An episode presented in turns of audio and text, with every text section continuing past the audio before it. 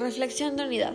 Esta unidad fue interesante ya que empezamos a ver cómo es que se dividen los tipos de narradores, la voz de los narradores y las diferencias entre los tipos de narrativas, ya sea tanto en la contemporánea como en la clásica. Cómo es que se dividen los personajes, ya sea por ser personaje principal, secundario o antagonista, o ya sea por sus características. También empezamos a ver los héroes y los antihéroes.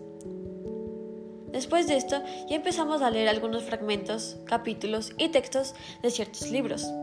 Y de esto debíamos poder analizar con lo mencionado anteriormente. Concepto clave. El concepto clave es de estética y en mi opinión esto se relaciona con los temas que mencioné. Conceptos relacionados. Los conceptos relacionados son intertextualidad, lugar y época.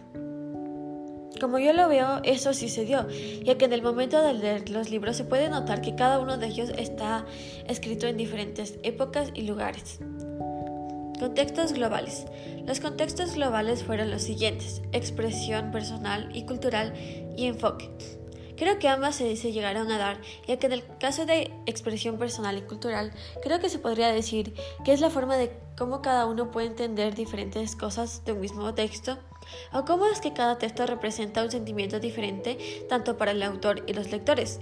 Y en la parte del enfoque, creo que esto se pudo apreciar en diferentes contextos y distintas obras.